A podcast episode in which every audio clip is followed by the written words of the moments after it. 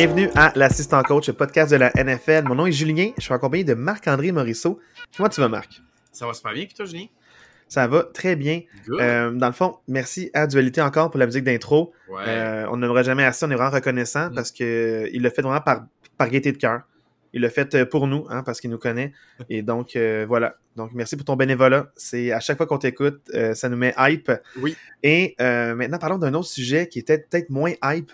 Mais Marc, avant qu'on parle des choses sérieuses qui, étaient, qui est notre devoir de match, plug nos réseaux sociaux. Puis aussi, on parlera d'une autre chose qui m'a marqué en fin de semaine. Euh, mais avant, parlons des réseaux sociaux. Yes, good. Donc, euh, l'assistant coach podcast sur Facebook. N'hésitez pas à nous suivre. On met des nouvelles euh, là-dessus. On vous dit quand est-ce qu'on enregistre, quand est-ce que les épisodes sont disponibles. Sinon, si vous voulez nous écrire, ça peut être aussi sur, sur notre Facebook. Mais n'hésitez pas à nous écrire sur notre Gmail aussi. L'assistant coach podcast, tout en un mot, pas d'apostrophe. Donc, l'assistant coach podcast, commercial gmail.com si vous voulez nous écrire. Là, euh, parlons de choses sérieuses, un peu tristes. Euh, l'arbitrage au niveau de la NFL, mais c'est qu'en fin de semaine, il y a eu beaucoup de, moments d'erreur, des décisions un peu bizarres dans beaucoup de matchs. Ça a fait couler beaucoup d'encre. ESPN en a parlé aussi. Pat McAfee, euh, euh Pat McAfee, là, ou McAfee mm. en a parlé aussi. McAfee, excuse-moi, j'ai botché son nom. Non, McAfee. C'est McAfee. C'est le running back. Je suis mélangé, il y a trop de noms de famille. Ouais, mais je l'avais dit comme il faut. Oh, et le, mais gars, dans le, fond, le gars au camisole pas de manche. Là, le gars au camisole pas de manche, euh, qui, qui, est vraiment un orateur incroyable. ancien, ancien punter. Euh, C'était pas vraiment un botteur, il tenait la balle pour Vinatieri. Mais il euh, puntait, dans le fond, c'est un punter. C'est un punter, puis c'était le, le, teneur de ballon euh, d'un grand des grands botteurs. Ça lui arrivait de botter aussi de temps en temps, mais c'était pas sa position première. Non, c'est ça. Euh, dans le fond, parlons des erreurs d'arbitrage un peu, Marc, ça m'a amené sur beaucoup de sujets euh, dimanche avec toi. On va essayer de les aborder dans le respect, euh, mais aussi dans le fond en profondeur. Donc, on va essayer de, vraiment y aller petit par petit, un aspect à la fois. Parfait. Là, on va parler d'une chose qu'on respectait énormément quand on était plus jeune. C'est une des raisons pour lesquelles on est resté accroché à la NFL puis pas aux autres sports. Euh, parce que dans le fond, le baseball, toi, tu étais passionné de baseball quand tu étais plus jeune, mais les, les arbitres, là, surtout, dans le fond, les, les principales refs qui callent les balls et les strikes, beaucoup d'erreurs, ça devient un peu lassant, ça devient un peu frustrant. Ça vole le match avec des éjections. Euh, dépendamment du, du crew d'arbitrage que tu as, ça, ça, te sort d'un match puis c'est plus du baseball. Ah, ok, même chose, le livre des règlements, c'est littéralement à chaque match, tu enlèves une page, puis à la fin, il en reste plus. Les joueurs vedettes sont. Le, au hockey, c'est pas compliqué. Le livre des règlements change dépendamment c'est quoi le score. Il reste combien de temps? On est-tu en saison régulière? On est-tu en fin de saison régulière? On est-tu en série? C'est complètement ridicule au hockey.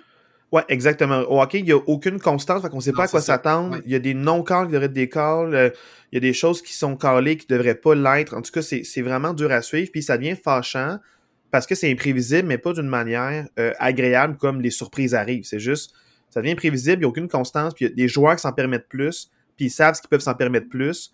Puis ça fait que c'est pas nécessairement un bon produit à regarder euh, tout le temps, tout le temps, tout le temps. Ouais. Donc, la NFL, on, on parlait de la rigueur des arbitres. Mais là, on s'est rendu compte qu'il y avait beaucoup d'erreurs cette année, l'année passée. Je t'ai demandé, est-ce que on en remarque plus parce qu'on regarde plus de matchs ou c'était tout le temps le cas avant, mais parce qu'on regardait peut-être plus notre équipe puis moins la ligue au total avant qu'on soit dans le fantasy football, avant qu'on fasse le podcast? Je t'avais demandé un peu ton opinion. Est-ce que tu as le même sentiment que moi que c'est peut-être pire depuis quelques années? Puis j'aimerais que tu me dises, mettons, ce que tu en penses. Qu'est-ce que tu m'as dit dimanche, euh, grosso modo? Ben, en fait, moi, j'ai vraiment l'impression que c'est pire, puis c'est pas juste parce qu'on regarde plus de matchs. Moi, par le passé, tu sais, même, même que ce soit mes, les Packers, qu'avant, j'écoutais vraiment juste les Packers, un peu comme toi, tu l'as dit souvent, que tu écoutais juste les Steelers, puis là, dans les dernières années, de plus en plus, on regarde pas mal toutes les autres équipes. Mais moi, il y a, puis pas, pas juste quand j'étais jeune, il y a pas si longtemps que ça, il y a 3-4 ans, là, j'avais pas l'impression que les arbitres volaient le show. J'avais pas l'impression qu'il y avait des mauvais calls. Des fois, il y avait des calls séries discutables, surtout des pass interference. Mais... Ah, je te dirais plus, est-ce que c'est un attrapé ou pas? Oui, aussi. Avant la règle de qu'est-ce qui est un attrapé ou pas, le, mouvement de football, le troisième move est arrivé tard. Il y a beaucoup de catchs qui auraient dû être des catchs dans la logique, mais qui étaient dit non capté. souvent, le plus gros débat, c'était est-ce que c'était une passe ou pas? Est-ce qu'il est devenu un coureur ou qu'est-ce qui fait partie de l'attraper? Ça a été, ça, a pris du temps avant de comprendre c'était quoi une passe. Exact, mais tu sais, j'avais pas l'impression que c'était des, des obvious calls. Tu sais, des fois, c'était des calls que tu faisais Ah, ben tu sais, je suis pas nécessairement d'accord, mais je peux comprendre pourquoi il a appelé la pénalité ou pourquoi il a pas appelé la pénalité. Mais c'est comme si j'avais un respect pour les arbitres de la NFL. J'ai l'impression que le livre de règlement était clair, puis dès qu'il se passait telle chose, ben automatiquement le flag il sortait, puis s'il se passait pas telle chose, ben automatiquement le flag il sortait pas. J'ai l'impression que c'était très très clair sur qu'est-ce qui était quoi. En ce moment, j'ai de la difficulté à suivre. J'ai de la difficulté à voir elle est où la ligne directrice, autant sur les roughing de passeurs que sur les, euh, les defensive pass interference. J'ai beaucoup de difficultés à voir elle est où le. Ouais, qu'est-ce qui est un. Euh, qu'est-ce qui est un contact illégal? Mm-hmm. Qu'est-ce qui est un holding? Puis qu'est-ce qui est un pass interference? Le pass interference puis le legal, legal contact, ils vont se dire est-ce que c'était la balle était dans les airs ou pas? fait que si la balle est dans les airs pendant que le contact, c'est avec pass interference, mais le moment où la motion commence versus quand la balle quitte, ça peut être place à subjectivité.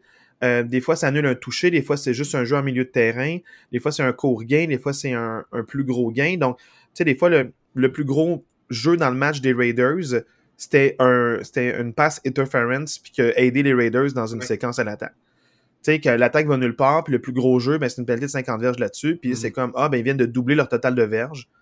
Puis, tu sais, c'est comme si ça dénature un peu, le, un peu le spectacle. Il n'y avait aucune chance de capter le ballon.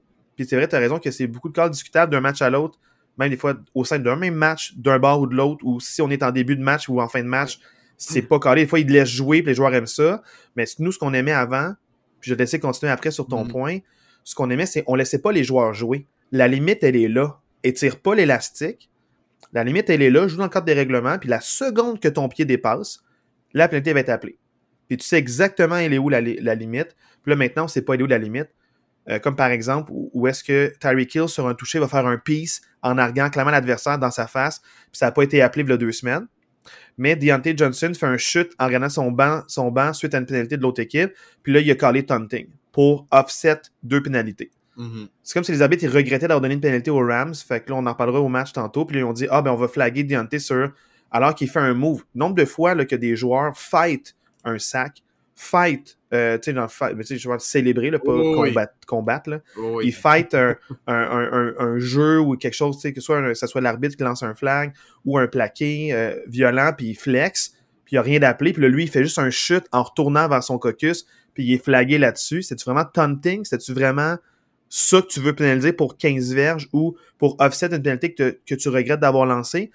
Le match Steelers-Rams était de tout bord, des deux bords, arbitré dégueulasse. Browns Colts arbitré dégueulasse des deux bords. Ça a amené, j'ai arrêté le match parce que j'étais plus capable de le regarder tellement c'était weird. Fait que tu sais, c'est. En tout cas, j'ai. Je laisse continuer, Marc. Ben, en fait, euh, bon, t'es parti sur une grande envolée là, sur tes Steelers, mais. Euh, Excuse. je, je, te ramène au début de ton propos. Tu as dit quelque chose que je trouve intéressant, c'est le non-reachable ball. Je trouve que dans les deux, trois dernières années, c'est très, très, très, très rare qu'on voit ça caler. Avant ça, je trouvais que ça arrivait souvent qu'il y avait, par exemple, pass interference de caler. Les arbitres se mettaient ensemble, puis clairement, la passe, même s'il n'y avait pas eu de pass interference, le ballon avait aucune chance d'être capté. Fait que ce qui arrivait, c'est que les arbitres disaient Hey, oui, il y avait pass interference, mais vu que la passe était pas pognable, whatever, dans des beaux mots que vous voulez le dire, vu qu'il n'était pas attrapable, non-reachable en anglais, ben, il enlevait le flag puis il disait, ben, il n'y a pas de pénalité parce que l'interférence n'a pas influencé la capacité du receveur à attraper le ballon. Moi, j'aimerais ça qu'on revienne un peu à ça. Puis je pense que juste ça, ça permettrait de, de, de, de ramener un peu les, les, pénalités de pass interference à quelque chose qui est plus raisonnable, je trouve. Parce qu'il n'y a pas juste ces pénalités-là, puis aussi au college football, ils ont réglé un peu le problème que le receveur veut capter la balle parce que pass interference, c'est une pénalité de 15 verges. Fait que tu peux pas juste dire je vais faire la bombe, même si le jeu est improbable, il y a plus de chances que l'arbitre lance le flag. Fait que le, souvent, le, le receveur va créer le contact pour essayer d'amener un flag plutôt que jouer le ballon. Fait tu sais, dans le fond, je trouve ça un peu dommage de juste voir ce genre de jeu-là de Hey, ça mène à rien, on va tenter la bombe pour essayer de reach le flag. Ça vient une stratégie des joueurs de faire lancer le flag sur un jeu problématique. Fait que mm-hmm. souvent, c'est ça. Puis là, il y a comme des, des enjeux de comme Hey, c'est clairement injuste. Tout le monde s'en rend compte. On a le droit, on n'a pas le droit de reprise vidéo sur ce genre de pénalité-là, alors qu'on a le droit de reprise vidéo pour toutes. Ouais. Puis je vais amener le point aussi divergent, c'est que des fois, sur les qu'est-ce qu'il y a une passe ou pas, il n'y a pas si longtemps, il y a un joueur des Texans ou des Colts qui attrape une balle dans zone de but. Les deux, les deux bouts de pied touchent dans la end zone, il, il tombe au sol, mais comme ses talons finissent par tomber puis euh, toucher la ligne blanche, c'est marqué un no catch. C'était pas un toe drag swag, mettons. Ouais.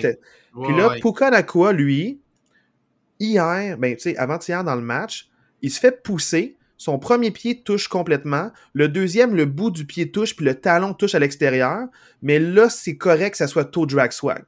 Puis Ouais, là, ils ont dit, ça. ah, le point des pieds touche, puis il y a du verre, fait que le catch compte. On est correct, c'est comme, ça. à quel point, tu sais, je peux comprendre que Nakua, une bête, un monstre, incroyable ce gars-là, pour vrai. J'ai vu jouer, là, on en parlera, mais, tu sais, moi, ça me dérange pas que ça soit collé un catch.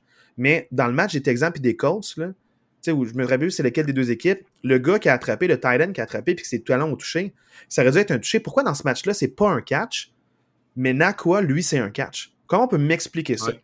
Parce qu'il allait la vers l'arrière.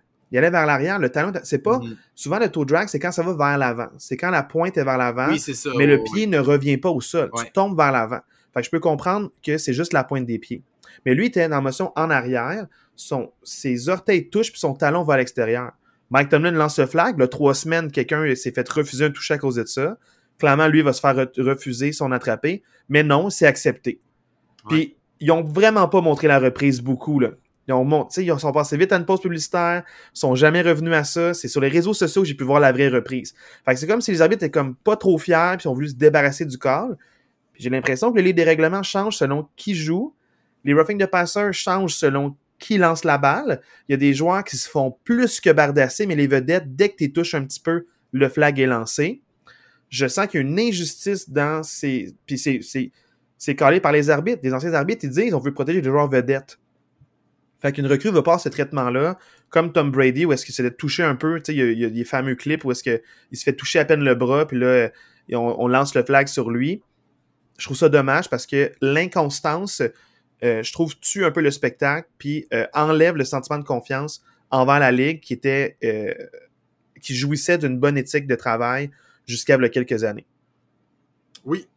En fait, tu sais, là, on a un peu passé pass interference, puis on est plus revenu sur les roughing de passer, là, j'ai j'ai l'impression. Ouais. Puis je, je peux 100% comprendre le fait que on veut protéger les corps arrière, parce que c'est les corps arrière beaucoup qui vendent l'étiquette. On, on va dire les vraies choses, là, qui vendent l'étiquette, qui vendent des abonnements, c'est les joueurs vedettes, c'est eux qui vendent des, des jerseys. Ceux qui Je mettent peux en place running back, wide receivers, Ouais, c'est eux les facilitateurs Je de peux beaucoup de, de jeux. comprendre que, je vais le nommer, mettons Patrick Mahomes, il se fait frapper, il est out pour le reste de la saison. Monétairement, ça fait très mal à la NFL. Pas juste aux Chiefs, ça fait mal à la NFL. Fait que je peux comprendre qu'on veut protéger ces joueurs-là. Et moi, je suis de ceux qui sont extrêmement satisfaits de toute la politique qui est par rapport au, au, euh, contact à la tête. Moi, je, Ouais. ça, je trouve que ça fait énormément de sens, cette politique-là, que dès que le premier contact se fait à la tête, c'est automatiquement une pénalité, même si c'est un contact qui est faible qui est accidentel. ou accidentel, dès que le premier point de contact c'est à la tête, c'est automatique, ça c'est une pénalité. Ça, je suis excessivement content de ça. Moi, ça, ça fait beaucoup de sens. Par contre, il y a des roughing de passeurs qui. Tu joues au football, là. On, a, on a entendu Tom Brady, là, il est sorti cette semaine, puis il a dit euh, I, feel like now they're playing flag football. Tu sais, à un moment donné, tu es un corps arrière, c'est normal que tu te fasses frapper. Là. Tu sais, Il y a une pénalité dans le match des Dolphins qui a été notre devoir de match. Pour vrai, le, le Ouais, gars, Jalen Hurts qui se fait pousser le gars, il a soufflé, le gars, il a Ah, man. soufflé sur Jalen Hurts. Il y a même pas extension des non, mains. Il, veut, il fait juste comme s'amortir un peu sur lui. Ouais. Jalen Hurts, il se laisse tomber, super Ouais. mou, il lève ses bras dans les airs. Hey, le gars a même pas mis ses mains en extension. Il ralentissait Puis- son mouvement. Puis ce que j'aime pas, c'est que là, c'est que c'est rendu que les corps arrière, ils le savent. Puis il y a- il y, a vraiment une séquence de Josh Allen en fin de semaine. Si vous la trouvez, allez voir ça. Où, je, je- sans être méchant vers les joueurs de soccer, il joue vraiment aux joueurs de soccer. Là, genre, il se fait Ouais. à peine pousser, puis il se pitch en se tenant la tête comme s'il venait de se faire frapper vraiment de façon intense pour essayer d'avoir un flag. Et pour terminer, Marc, non seulement ça, il se relève, puis il fait le ligne où l'arbitre lance le flag. En plus, il pointe l'arbitre, il regarde, puis il dit lance le ça. flag là-dessus, si ça vaut le flag. Puis là, dès qu'il lance le flag, il célèbre le flag. C'est ça. Exact. Genre, là, j'ai un gros malaise, tu sais. Ouais. Fait que, ça arrive, ça arrive plusieurs fois qu'il fait ça. Des Hmm. fois, il l'a, des fois, il l'a pas, mais c'est amené, ça devient un peu agressant. Mais Marc, je suis d'accord avec. Tu fais bien de le nommer. Que par- Moi aussi, je suis partisan de cette, de cette, de cette règle-là de protéger les joueurs vedettes. Mais pas juste de protéger les joueurs vedettes, c'est pouce égal partout. Garde la même énergie pour tout le monde. Oui. Il y a des, il y a des carrières qui se font plus que ramasser dans les moments qui sont évitables. Puis il n'y a rien qui est appelé. Puis il y a, il y a comme des pressures, tu sais, des pressures, là, tu sais, dans le fond, de comment tu as été pressé ou des QB hits. QB hits, c'est une stat qu'on valorise pour les joueurs defensive end. On encourage à dire, il fait une passe, va quand même le déranger puis le pousser pour le mettre Mais à à terre. c'est risqué en chien faire ça, honnêtement. selon à qui tu le fais. Oui, oui, oui, oui, ah, C'est exact. ça que je trouve dommage. Les backups ont pas seulement, ils se font ramasser. Gardner Minshew avec les Colts, il s'est fait ramasser à des moments où il aurait pas dû se ramasser. Rien d'appelé. Puis je suis Mhm. comme, oh boy, ça là, quelqu'un d'autre se ferait ramasser comme ça. Fait que je trouve ça dommage de, de, de, de penser ça comme ça. Puis plus j'en vois, plus je trouve ça dommage. Puis en même temps aussi, il y a un arbitre qui le dit, je suis mieux payé en étant euh, analyste à ESPN, un ancien arbitre en chef, il dit, je suis mieux payé à être un analyste pour la Ouais. télévision doute pas. Que d'être des arbitres pour la NFL. Puis il faut savoir que les arbitres de la NFL, ce ne sont pas des arbitres de ligue. Ils sont temporaires, ils font autre chose. Ils sont médecins, dentistes, C'est une avocats. job de fin de semaine. C'est une job de fin de un semaine. job, Souvent, là, c'est ils ça. habitent proches de l'équipe locale qui vont arbitrer. C'est des crews qui se déplacent un peu, mais pas tant que ça. Donc, ça fait qu'il peut y avoir aussi de, de la partisanerie.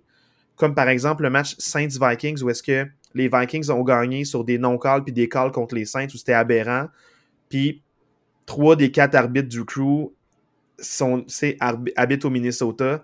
Amener, tu sais, il y a des moments même, tu fais comme, hey, est-ce que tu doutes un peu de l'intégrité? Tu as peut-être des. T'es peut-être ta famille est partisane, même si toi t'es honnête, puis on ne sait pas, tu sais, ils ont peut-être des dettes de jeu, de la famille, de la pression. Tellement des milliers de dollars maintenant qui sont mis sur les parures que si les arbitres sont pas assez bien payés, peut-être qu'ils ont des intérêts privés, puis ils se font mettre de la pression, puis Mhm. dans quelques années, on va entendre que certains crews d'arbitres, pas tous les crews, certains crews, et, à cause de dettes de jeu ou à cause de membres de leur famille qui vivent de quelque chose, peut-être qu'ils ont été influencés pour certains calls pour dire Hey, mettons, tu sais, pour nommer, les Browns doivent gagner en fin de semaine. Les Colts peuvent pas. Fait que, OK, fallait dans le fond, c'est là que Ouais, les deux ça, coups ben sur oui. coup, pénalités aux Colts qui n'ont Mhm. pas rapport sont appelés, Ouais. puis ça met fin au match, puis t'es comme Hey, voyons donc, ces deux pénalités-là, coup sur coup, qui sont pas pass interference, sont appelés. Ça devient aberrant, puis je trouve ça un peu dommage. Fait je voulais en parler avant, parce qu'il y a beaucoup de Ouais. résultats que on parlera un peu ou pas de l'arbitrage. Il y a des choses qui ont changé l'issue du match, comme par exemple Colts Brown. Des choses qui n'ont pas changé les issues du match, comme Rams Steelers, les deux ont été largement désavantagés à beaucoup de moments.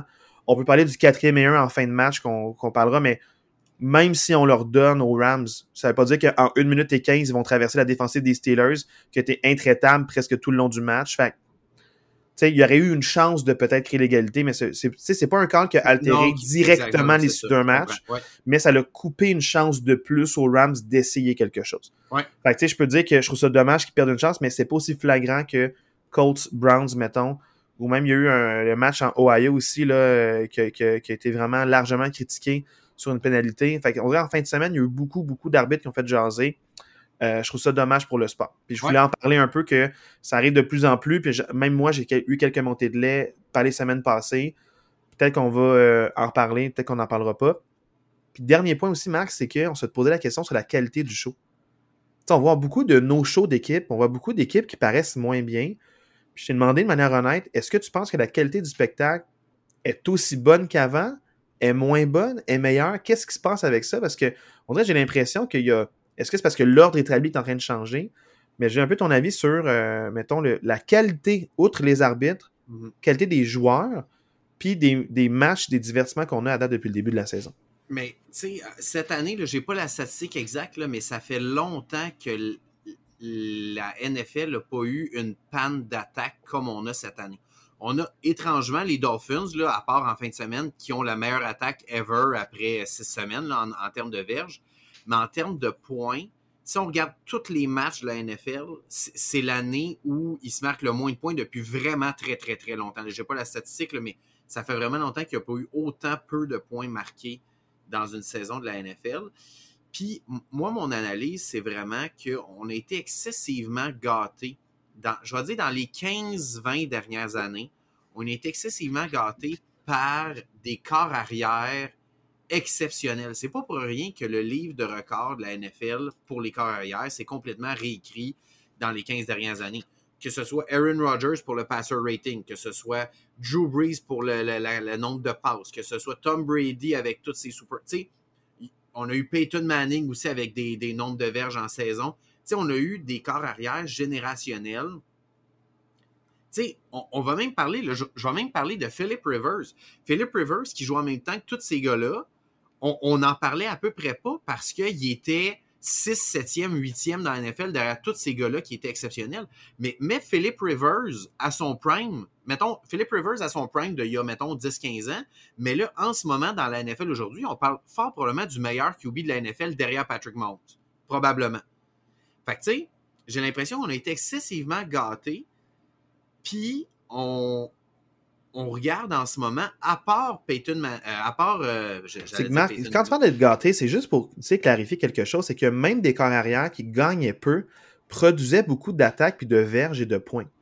On peut penser à certains corps arrière comme Matt Ryan, qui est allé une fois au Super Bowl, l'a perdu, mais il y a eu d'excellentes saisons avec, euh, avec Julio Jones, avec d'autres, ben avec d'autres. Philip Rivers, qui est top 10 dans presque toutes les statistiques de passeurs, mais on parle pas de lui comme un grand des grands, parce qu'il s'est jamais rendu au Super Bowl, mais il était dans les mêmes années que Big Ben, qui s'est rendu trois fois dans la même conférence. Mm-hmm. Tom Brady, dans cette conférence-là, qui s'est rendu neuf fois. Eli Manning, tu sais, qui, a gagné deux fois l'autre conférence, mais tu sais, dans ces années-là de son prime, Joe Flacco deux fois, tu sais, il y a eu beaucoup de monde qui ont comme empêché Philip Rivers d'y aller, mais il y a eu des super saisons avec euh, Tom, euh, ben Tomlinson, qui était comme euh, le running back étoile, qui a le record de toucher pour un running back en une saison. Avec euh, Antonio Gates aussi, qui était le tight end. C'est une des meilleures combinaisons de mm-hmm. tight end de l'histoire en termes de verge puis de toucher. Fait c'est ça que je veux dire, c'est qu'il y a beaucoup de carrières qui n'ont pas gagné, qui ont d'excellentes statistiques en saison. Exact, tu sais, j'ai l'impression qu'on a été très, très, très gâtés par le jeu des corps arrière. Puis, tu sais, je, vais prendre l'exemple en ce moment. là. Je pense que tout le monde s'entend pour dire que le meilleur corps arrière, c'est euh, Peyton, Manning. J'ai encore Peyton Manning, bâtard. Mais c'est euh, Patrick Mahomes. Oui, Patrick Mahomes, merci. Le meilleur corps arrière en ce moment dans la NFL. Mais si on, si on demande aux gens le deuxième meilleur corps arrière de la ligue, je pense que les gens vont peut-être dire Burrow, Herbert, Tua, Hurts. Jouer. En tout cas, mettons Stafford, OK? Mais on prend ces gars-là, là Ramenons-nous, je, vais prendre, mettons, Joe Burrow. Je vais prendre Joe Burrow en exemple pour pas en nommer 50. Prenons Joe Burrow, qui est peut-être le deuxième meilleur carrière de la NFL en ce moment. Ramenons-nous il y a 15 ans et mettons le Joe Burrow en ce moment, ramenons-nous il y a 15 ans. On parle peut-être d'un gars qui est 12e, 13e meilleur carrière de la NFL. Puis en ce moment, il est le numéro 2. Fait que j'ai l'impression que on a été très, très gâtés niveau corps arrière.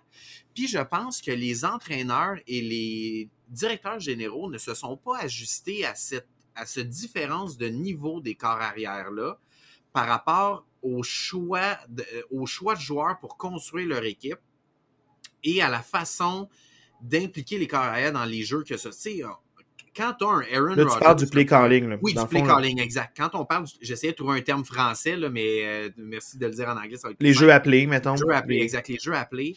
Quand tu as un Aaron Rodgers comme corps arrière, même si ton play calling est so-so, Aaron Rodgers ou Peyton Manning ou Tom Brady, il va arriver à la ligne de mêlée, puis il va voir la défensive de l'autre bord, puis il va changer le jeu, puis il va faire un clin d'œil à son receveur, ils vont se comprendre, puis il va compléter un jeu. Mais quand tu as un, corps arrière qui est correct, qui est bon, mais qui n'est pas générationnel, ben ça se passera pas. Puis si ton play calling est trop agressif, puis tu demandes trop à ton corps arrière, puis on en parlera quand on viendra par rapport au match des Packers. Moi, je pense que c'est ça qui arrive avec euh, les Packers en ce moment. Ben, c'est tu, tu demandes des jeux à trop faible probabilité de réussite, puis c'est pas réaliste de demander ça à des corps arrière qui sont en ce moment dans la NFL. Donc, moi, je pense qu'il va falloir que les GM s'ajustent sur leur façon de construire leur équipe, puis il va falloir que les entraîneurs s'ajustent sur leur play calling par rapport au niveau de probabilité de réussite des jeux. Puis ce que je te disais aussi, puis tu me l'as confirmé, puis tu me diras un peu plus en détail pourquoi c'est important. Mais tu sais, je parlais des Steelers.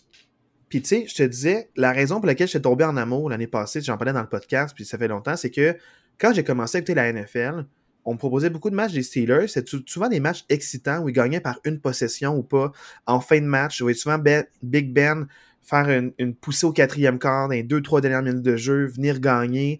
Une bonne défensive, un bon jeu au sol, quelques jeux explosifs, mais la plupart du temps, c'est un jeu méthodique, puis c'est tout le temps super serré, puis suis rendu ça excitant parce que j'étais engagé jusqu'à la fin. cette année, j'ai encore ça. J'ai les matchs qui se jouent à peu de points, en fin de match, sur le dernier jeu du match, un jeu explosif change tout, les grosses défensives, puis cette année, je suis comme fâché parce que je suis comme, ah, on devrait congédier Matt Canada, puis là, tu sais, je réfléchissais pas trop, puis je me suis dit, la meilleure chose qui arrive, c'est que Mike Tomlin est là depuis très longtemps, c'est la stabilité, c'est le désir de toujours, peu importe la saison, de jamais tanker. Mhm. Trop d'équipes font un hard reset, puis je me dis, la meilleure chose pour les Steelers, c'est quand même de garder Matt Canada parce que l'an passé, ça avait fonctionné en fin d'année. Mm. On était 6 et 2 avec lui ou malgré lui. Fait que ça, peut-être que le play calling aussi nuit. Tu sais, dans le fond, le, la ligne à l'attaque, c'est pas vrai qu'elle était mauvaise. Là. C'est juste qu'il y avait beaucoup de nouveaux éléments, ça prend du temps à, à s'ajuster.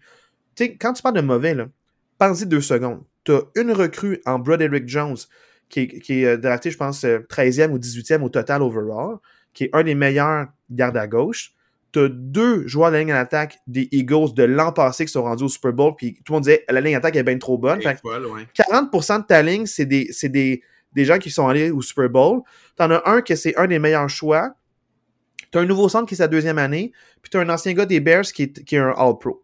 Fait que tu sais, t'as quand même trois excellents éléments établis. T'as un nouveau centre de deuxième année. Puis t'as une recrue qui est parmi les plus hauts classés, euh, dans le fond, au, au dernier, au dernier draft. Fait que ça prend du temps.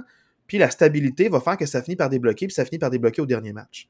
Ouais. Tu me parlais que la stabilité, c'était le facteur le plus important. Puis cite ta source quand même pour que Exact. pas Oui, juste, c'est pas notre opinion, c'est fondé par quelque chose. Exact. Je vais, euh, je vais prendre le. C'est Martin Leclerc, euh, pour ceux qui ne connaissent pas, je vous le suggère vraiment, qui est un chroniqueur euh, sportif euh, pour Radio-Canada.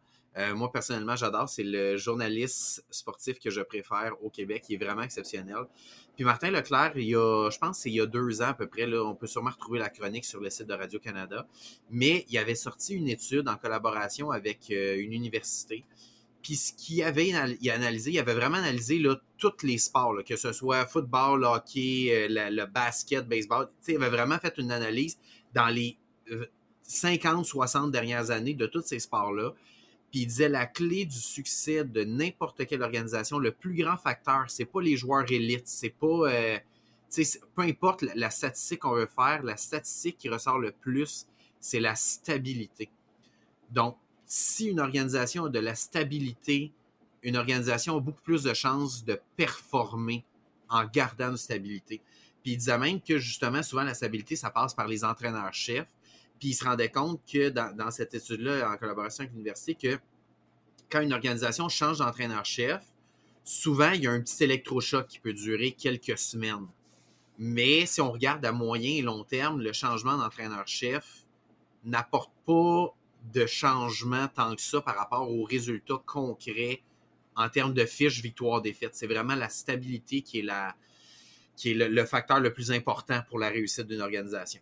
Ouais, puis c'est des humains, puis il faut établir une relation. Cette relation-là se développer avec le temps, puis elle peut être conflictuelle, mais si tu trouves des solutions, puis tu es en mode de recherche de solutions, il y a plus de chances que tu performes que juste dire, ben lui s'en va ou c'est moi. Ouais. Puis là, tu deviens plus problématique. Tu n'es pas en mode recherche de solutions, mais plus en mode c'est ma solution la meilleure. Tu n'es pas ouvert à la critique. C'est là que tu t'ostines, tu t'entêtes, puis c'est pas bon pour personne. Fait c'est sûr que la stabilité peut aider, puis c'est une des raisons pour lesquelles j'ai changé mon fusil d'épaule, puis je veux que Matt Canada reste pour plusieurs années. Mais ultimement, c'est ça, c'est que on parle, mettons, justement, de- d'une jeune recrue, Bryce Young, que là, il va déjà son troisième play caller en un an. Tu sais, fait déjà, Oui. le play calling, comment tu appelles les jeux, comment tu développes, c'est c'est une relation qui se développe. Puis si tu es rendu à ton troisième, ça devient problématique d'établir quelque chose de stable, de constant. Et là, ça peut devenir problématique pour un jeune corps. Fait imagine pour une jeune attaque. Fait au final, ce qu'on souhaite, c'est de la stabilité. Puis euh, aussi, ça paraît dans les équipes qui se rendent au Super Bowl. C'est pas pour rien que les Chiefs sont rendus trois fois en quatre ans au Super Bowl. San Francisco Ouais. est en demi-finale depuis dans les sept dernières années avec Kaepernick, avec aussi avec, avec d'autres corps arrière. Deux fois, ils sont rendus en finale de Super Bowl. Ils se rendent en demi-finale plusieurs fois. Les Packers là-dedans avec Aaron Rodgers, puis, puis le, le corps arrière aussi, euh, tu sais, le- je veux dire, leur, leur entraîneur-chef qui est maintenant rendu pour Dallas, sont quand même rendus plein de fois en demi-finale de la NFC. Fait que ça montre de la stabilité que tu te rends loin plus souvent. Puis souvent, les mêmes corps arrière, les mêmes équipes qui reviennent. Les Rams avec Jared Goff, peu de temps après Stafford. Donc, tu as un bon noyau, tu as une bonne stabilité au, au niveau d'entraîneur-chef, quelques éléments, puis ça peut régler tes problèmes. Fait il faut quand même garder une stabilité Ouais. et pas faire comme les Titans cette année puis faire une vente de feu parce que combien de joueurs tu peux drafter en un an? Fait-. Ben oui. Combien de fois tu peux en échanger? Ça va te prendre des... Ce qu'ils sont en train de faire, ça va prendre des années à rétablir. Ouais. Puis sont en train de tirer dans le pied. Fait que si jamais vous avez un fantasy, ben, sortez la def qui affronte les titans. C'est mon Ça, meilleur conseil. ça va être gagner ton championnat. À moins que Derrick Henry, tu sais, ça va arriver peut-être quoi d'ici la fin de la saison. Il va y avoir deux matchs exceptionnels, mais le reste, le reste du temps, ça va être. euh, c'est ça. Puis, c'est euh, c'est ça. Fait que, dans le fond, je trouve ça un peu dommage, mais je trouve ça important d'aborder le sujet des Oui. arbitres, la qualité du show. Ouais. Puis tu as raison qu'il y a peu d'équipes qui se rendent de manière, euh, de manière Constante, constante, loin. Aussi loin. Ça arrive des fois un flash, une équipe, comme les Giants, qui ont eu plein de saisons de misère, mais deux fois ils rendent au Super Bowl puis ils gagnent. Ouais, exact. Puis la clé, c'est euh, tout le monde qui adhère en même temps, Mhm. une bonne défensive. Fait que mes Steelers ont la chose la plus importante, une défensive qui est vraiment euh, dérangeante pour les attaques, qui crée des revirements, qui rentre dans la tête, qui fait beaucoup de pression. Donc, dans le fond, c'est sûr que moi, je vais être content de voir ce que je vois. Puis c'est pour ça que je suis quand même heureux de voir les Steelers, qui est comme l'équipe de mon enfance. Parce que quand les Steelers avaient l'attaque prolifique, ils se rendaient jamais loin en série. Mais là, j'y crois parce qu'ils ont un bon projet, tout le monde adhère, tout le monde se sent important. Puis la défensive est tellement bonne qu'ils peuvent gagner des matchs. Ils sont 4 et 2, Marc, puis ils sont 28e par la passe, Ouais. 30e par la course. Fou Ils sont tu penses ça. 31e en points marqués. C'était mes statistiques. Et ils sont deuxième dans la division, ils sont 4 et 2. C'est Et fou. ils sont bons derniers dans toutes les statistiques d'équipe à l'attaque. C'est impossible. Mais Ouais. une manière de gagner quand même. C'est- jouent du bon football. Puis Mike Tomlin l'a dit, je vais pas m'excuser de la manière qu'on gagne. Fait il dit, une victoire, c'est une victoire. And, euh, c'est, c'est- il dit, c'est une industrie de gagnants. Puis à date, on est du bon côté. Fait que ma voilà. job est faite. Il s'en fout de la manière. Voilà. C'est Ouais. le... En tout cas, voilà, c'est ça que, c'est ça que Mais- je voulais dire. En, en gros, c'était un long préambule là, de 30 minutes, mais je pense que ça valait la peine de le faire avec, tu sais, pour vrai, peu importe où vous prenez vos informations de football, à part nous, évidemment, parce qu'on est exceptionnel, mais, euh, tu sais, tout le monde a parlé des arbitres, tout le monde a parlé... Fait que, je- tu sais, je pense que c'est important d'aborder le sujet d'entrée de jeu pour pas qu'on en parle à chaque match. Je dis, ah, les arbitres ont fait une différence, ah, les arbitres ont fait une différence. Je pense que ça valait On veut pas être des haters, c'est que Non, ce- on remarque une inconstance au niveau de beaucoup de puis ça va prendre du temps avant de retrouver une stabilité. Euh, beaucoup de nouveaux règlements, puis je pense que c'est le prêt à payer avec les nouveaux règlements. Fait que je pense vraiment que c'est juste une question de temps que la NFL ait du footage pour dire ça c'est ça, ça c'est ça. Puis avant, tu sais, les règlements étaient dérangeants, puis dérangeaient le public, se sont ajustés. Mais la NFL, c'est une, c'est une ligue quand même qui a des règlements vieux, établis. Fait que tous les nouveaux règlements, ça va prendre du temps avant que les Ouais. arbitres soient vraiment, savoir la ligne elle est où exactement. Fait que je pense que ça peut se rétablir, mais je ne veux pas d'une ligue qui euh, est comme la, la LNH ou qui est comme la NBA, qui est dans le fond, euh, change trop selon qui joue, puis c'est quand dans l'année. Je veux pas ça. Tu sais, ton exemple, la NBA, c'est classique. Il y a beaucoup d'arbitres qui l'ont dit. Là, il y avait des problèmes de parieurs dans, dans certains arbitres Ouais. pour dire Hey, on va. euh, Allen, il y a Allen Iverson qui a dit il faisait des travels. euh, il a manqué de respect à un arbitre, il a été éjecté. il a- la Ligue n'a pas eu une, une assez grosse amende. Les arbitres se sont dit ben, prochain match, on va être sur son dos. Tout ce qui apparaît à un travel, on va le caller, il va être expulsé du match.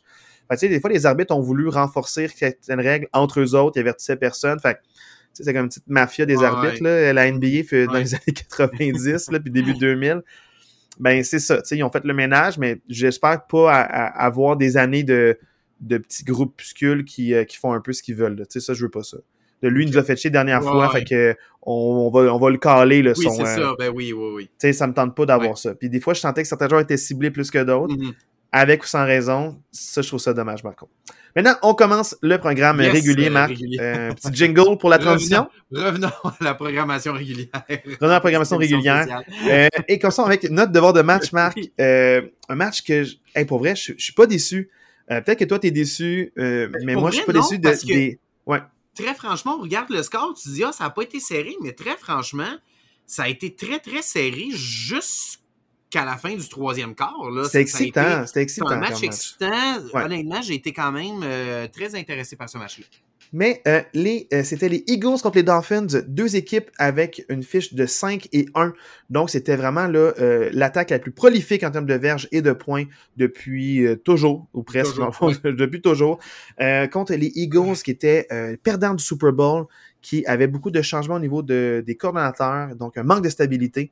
Et on se demandait, est-ce que la sauce allait pogner? Malgré tout, malgré que c'est pas flamboyant, gagnent leur match, étaient quand même dominants euh, par moment, mais pas de manière de manière constante. Puis on se demandait est-ce que l'attaque des Dolphins allait produire beaucoup de points contre une défensive vraiment euh, jeune et rafraîchissante, mais surtout expérimentée? Ils ont les deux extrêmes, ils ont comme des vétérans de 12-13 ans, puis des jeunes recrues de première ou de deuxième année. Donc, les Eagles, vraiment euh, excellents euh, en défense. Est-ce qu'elle allait pouvoir stopper cette attaque-là? Et les Dolphins, qu'on trouvait chancelants en défensive, est-ce que les Eagles pourraient en profiter pour débloquer contre un adversaire qui en vaut vraiment la peine? Et c'est ce qui s'est passé. Mm-hmm. Les Eagles vont emporter 31 à 17 contre les Dolphins de Miami.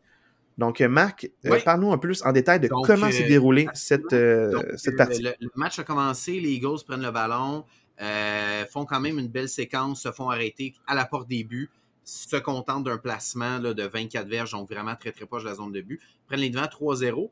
Suite à ça, euh, Miami n'arrive pas à rien faire. Les Eagles reprennent le ballon et Hurts euh, fait un échappé. Euh, échappé de Hurts recouvert par Miami. Ça mène à un field goal de Saunders et c'était à ce moment-là 3 à 3. Euh, suite à ça, euh, vraiment, Philadelphie a pris un petit peu le contrôle du match à ce moment-là avec deux touchés consécutifs, touché de Goddard et touché de Hurt sur le fameux QB sneak des Eagles, le, Brotherly Love qu'il l'appelle, que tout le monde euh, se fait un gros câlin puis se passe, il n'y a rien à faire contre ce jeu-là. à la fin du deuxième quart, Tyreek Hill porte le score 17 à 10 avec un touché sur une passe de 20 quelques verges. Et à la mi-temps, euh, à la mi-temps, euh, c'est 17 euh, à 10. Oui. suite à ça, les, les, les, les, Dolphins décident d'y aller en quatrième et 3 au point de Philadelphie. Puis je t'avoue que j'ai pas aimé la décision d'y aller en quatrième et 3. Personnellement, j'aurais pris le field goal à ce moment-là. C'est 17 à 10. On a un match ultra serré. Moi, j'aurais beaucoup aimé qui prennent le field goal puis qui mettent 17 à 13. Euh, ce jeu-là, qui est en quatrième et 3, autour de la ligne de 20 de Philadelphie, devient une passe incomplète. Je ne veux pas rentrer trop dans les détails. Il y avait fort probablement pass interference là-dessus. Le, joueur défensif des Eagles a pris le face mask du receveur des, Dolphins. Mais même à ça, je pense que ce n'était pas la bonne décision d'y aller. Malgré tout, ça a quand même porté fruit parce que là-dessus, turnover on downs, les Eagles reprennent le ballon. Puis tout de suite après, il y a eu un pick six de la défensive des Dolphins qui ramenait le score à 17-17. Euh, donc à ce moment-là, moi je pensais vraiment que le momentum venait de shifter. Je pensais vraiment que les Dolphins avaient un petit edge. Mais finalement, euh, les Eagles, à partir de là, ont été intraitables. Euh, touchés de A.J. Brown qui portait le match à 24-17 à la fin du troisième quart. Darius Slay qui a vraiment été le match, le, jeu clé de ce match-là, je pense que c'est vraiment ça. Les Dolphins ont fait une longue séquence à ce moment-là et à la ligne début, Darius Slay fait une interception de Tua. Vraiment une mauvaise passe qui était sur son pied arrière, une passe flottante, c'est vraiment pas une bonne passe. Interception de Darius Slay qui mène à une séquence des Eagles qui se conclut par un toucher de Gainwell. Euh, cette séquence-là, les Eagles ont converti deux fois un quatrième et un avec leur fameux jeu. Euh, donc, euh, c'est ce qui mettait un terme à ce match-là. Donc, 31-17, les, euh, les, Eagles qui l'emportent. Merci, Marc, pour le bon rappel. Ça fait plaisir. Je veux dire quand même trois choses par rapport à ce match-là. Vas-y. Première chose, c'est que je trouve que c'était un match de playoff. C'était deux bonnes équipes, c'était un match divertissant. Puis ça prenait une victoire pour quelqu'un, puis une défaite pour quelqu'un.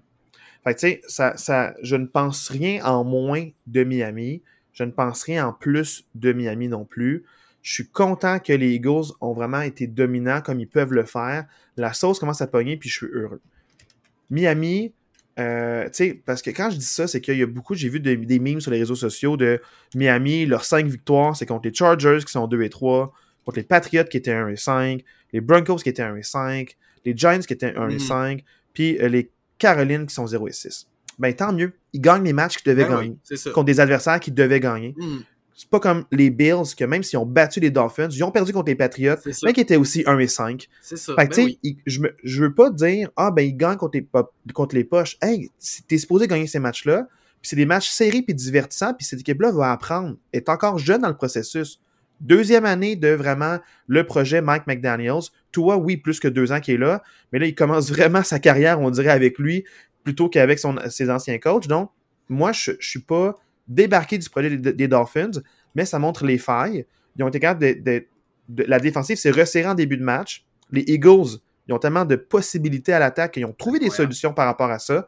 Fait que moi, je pense rien en mal des Dolphins. Ils ont fait un beau match. Ils vont apprendre de ça. Puis tant mieux, ça les ramène un peu sur terre de comme, hey, il y a d'autres adversaires qui sont très forts. Puis il faut que tu surveilles la compétition, mon chum, parce que euh, oui, tu as écrit plein de records, mais c'est pas les records comme Mike McDaniels l'a dit de Mhm. les records après cinq semaines, j'ai le plus de verges que je veux. Il veut se rendre loin, puis cette équipe-là, elle a du potentiel.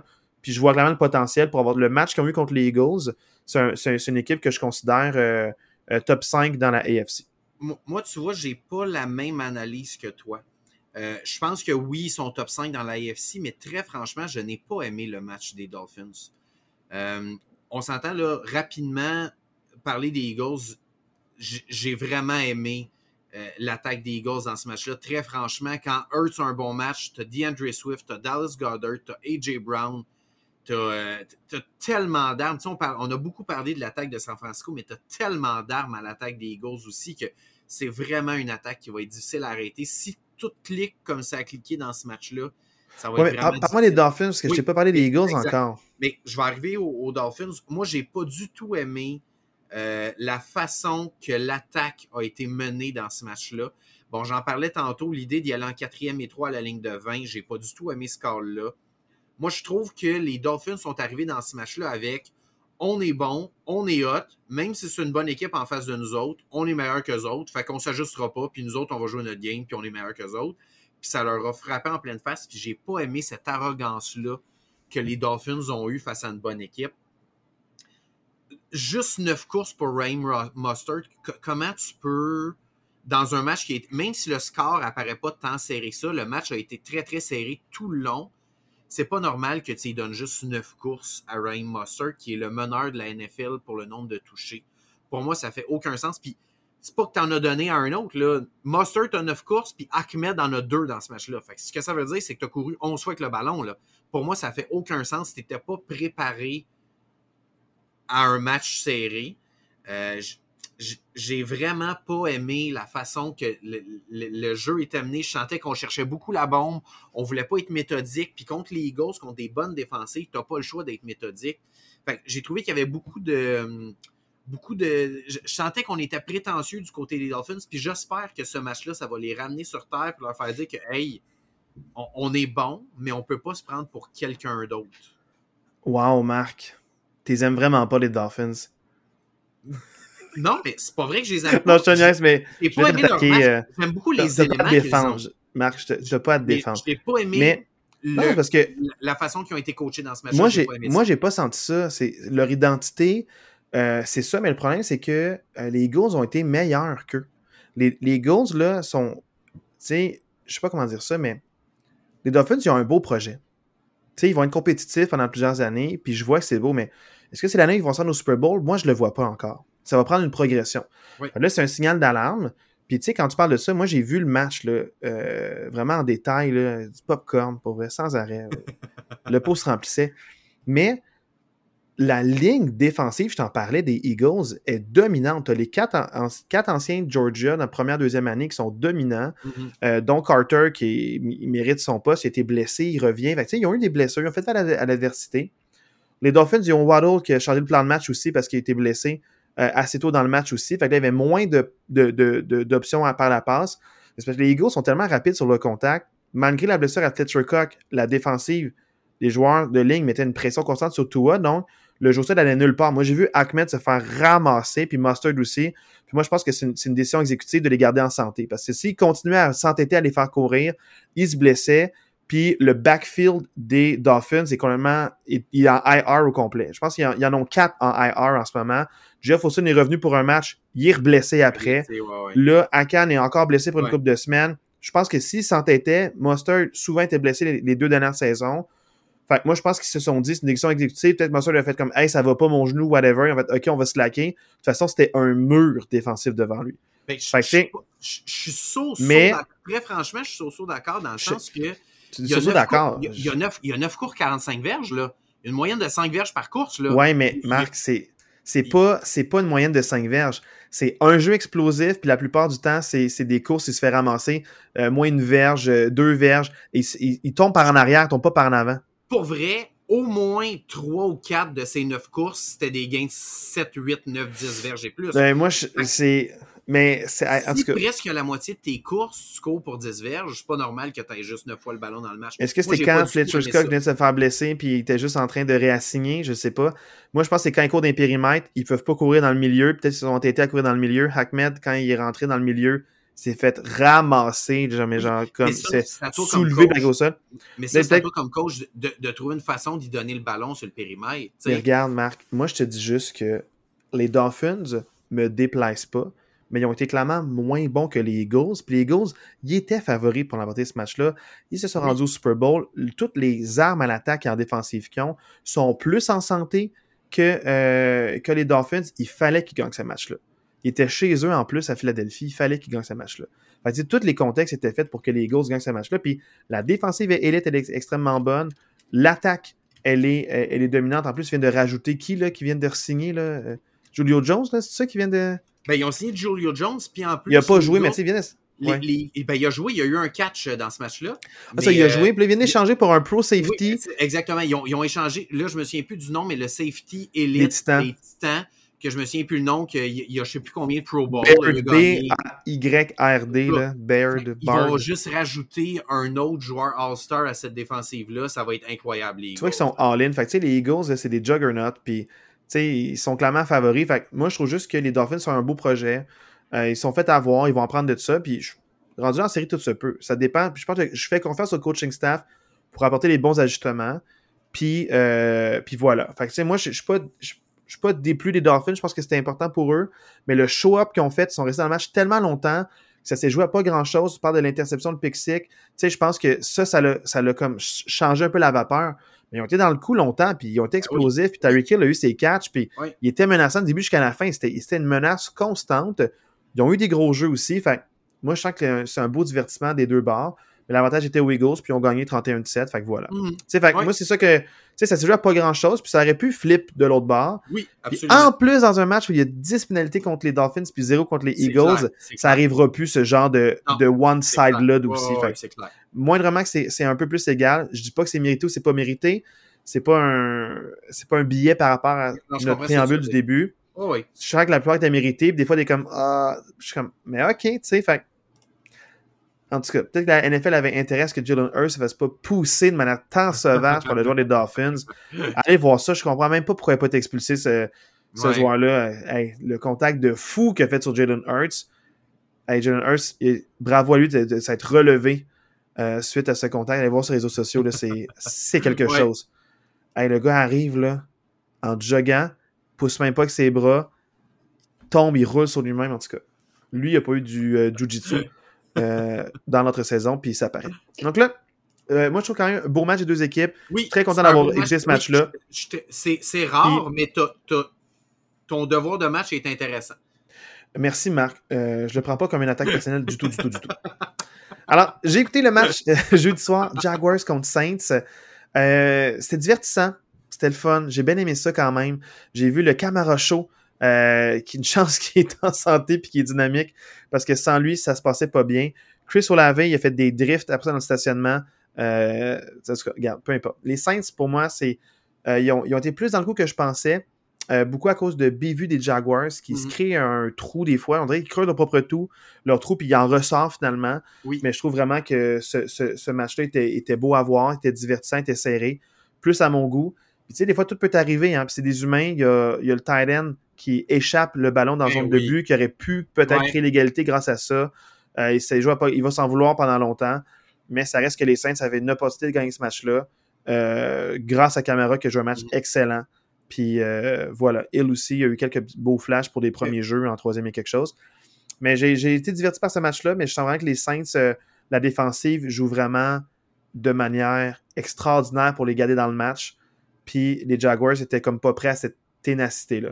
Puis Camara a un match de feu. C'est c'est Ok. le seul pas mal des, des Saints que j'ai vu. Ouais, c'est exceptionnel. Chris Olave a été arrêté euh, aujourd'hui euh, par la police. euh, Pour conduite dangereuse. pour conduite dangereuse. Tu sais, quand tout va bien pour les Saints, Ouais, c'est là. ça.